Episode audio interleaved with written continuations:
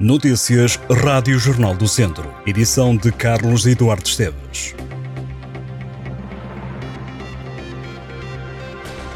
O presidente da Câmara de Viseu espera que até ao final do ano as obras na central de caminhagem estejam finalizadas. O novo Centro de Operações de Mobilidade de Viseu foi apresentado pela autarquia como um dos melhores centros de operações de mobilidade do país. As obras duram desde 2019, têm um orçamento de 5 milhões de euros. Na nova central de caminhonagem de Viseu vai estar centralizada a coordenação e controle de trânsito e tráfego, onde será feita a gestão da rede de mobilidade suave dos sistemas de partilha de bicicleta e carro, sistema de serviço de transporte a pedido e coordenação dos serviços de gestão do estacionamento.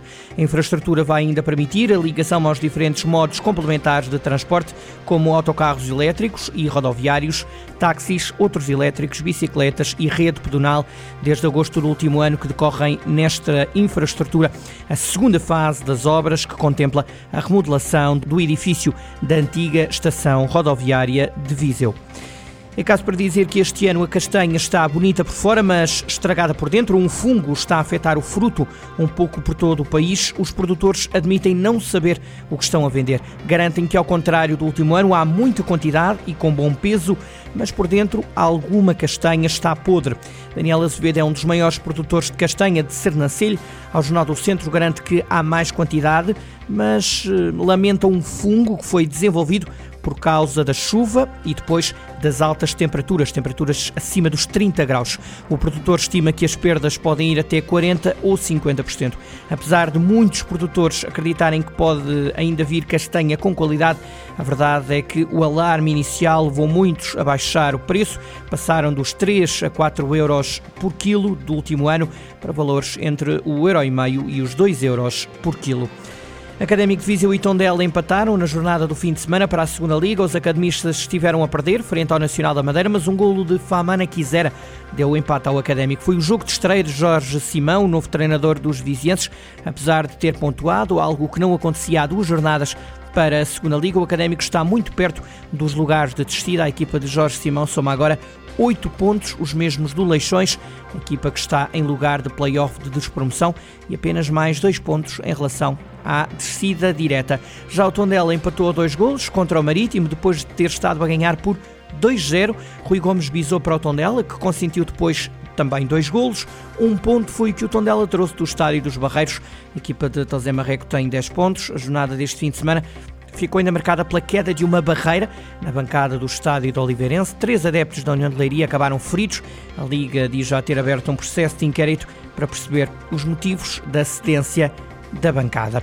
No Campeonato de Portugal, nem Mortágua nem Lamelas pontuaram. O Lamelas perdeu em Oliveira do Douro por 2-1. Lica ainda deu vantagem à equipa de Castro Daire, mas um golo aos 90 mais 3 impediu Lamelas de pontuar neste jogo da jornada 7. Lamelas que está em último lugar da Série B com 3 pontos em 7 jogos. Na Série C, o Mortágua também perdeu. A equipa foi derrotada na Sertã por 4-3. Miguel Rodrigues e João Paes com um bis fizeram os golos do Mortágua.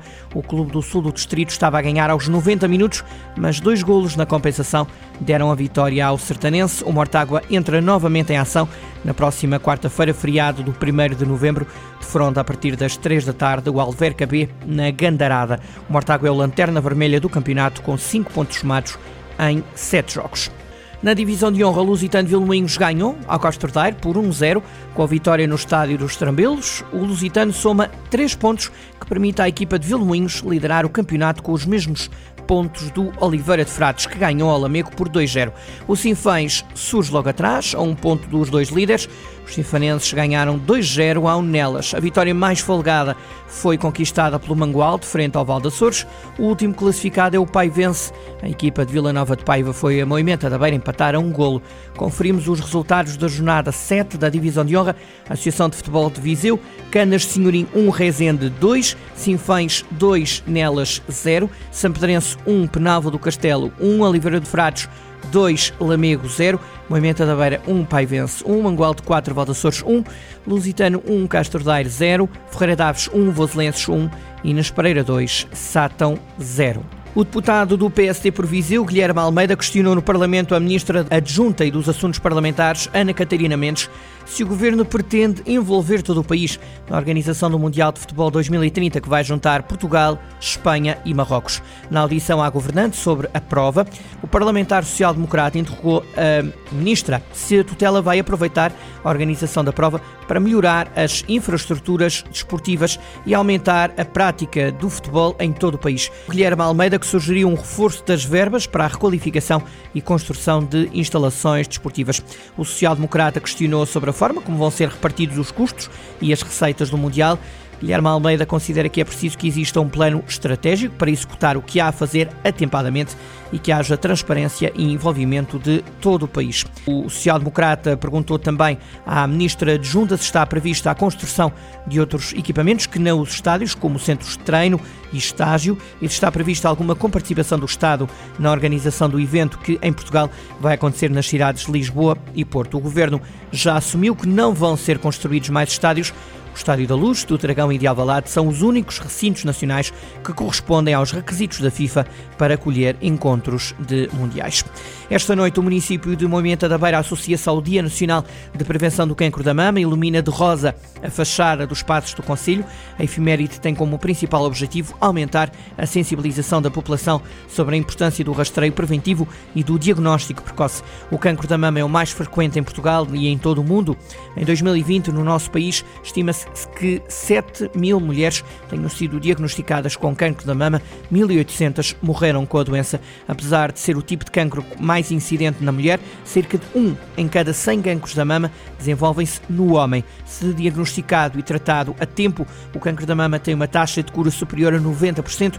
A prevenção e diagnóstico precoce são fundamentais para o aumento da sobrevivência e da manutenção da qualidade de vida da mulher.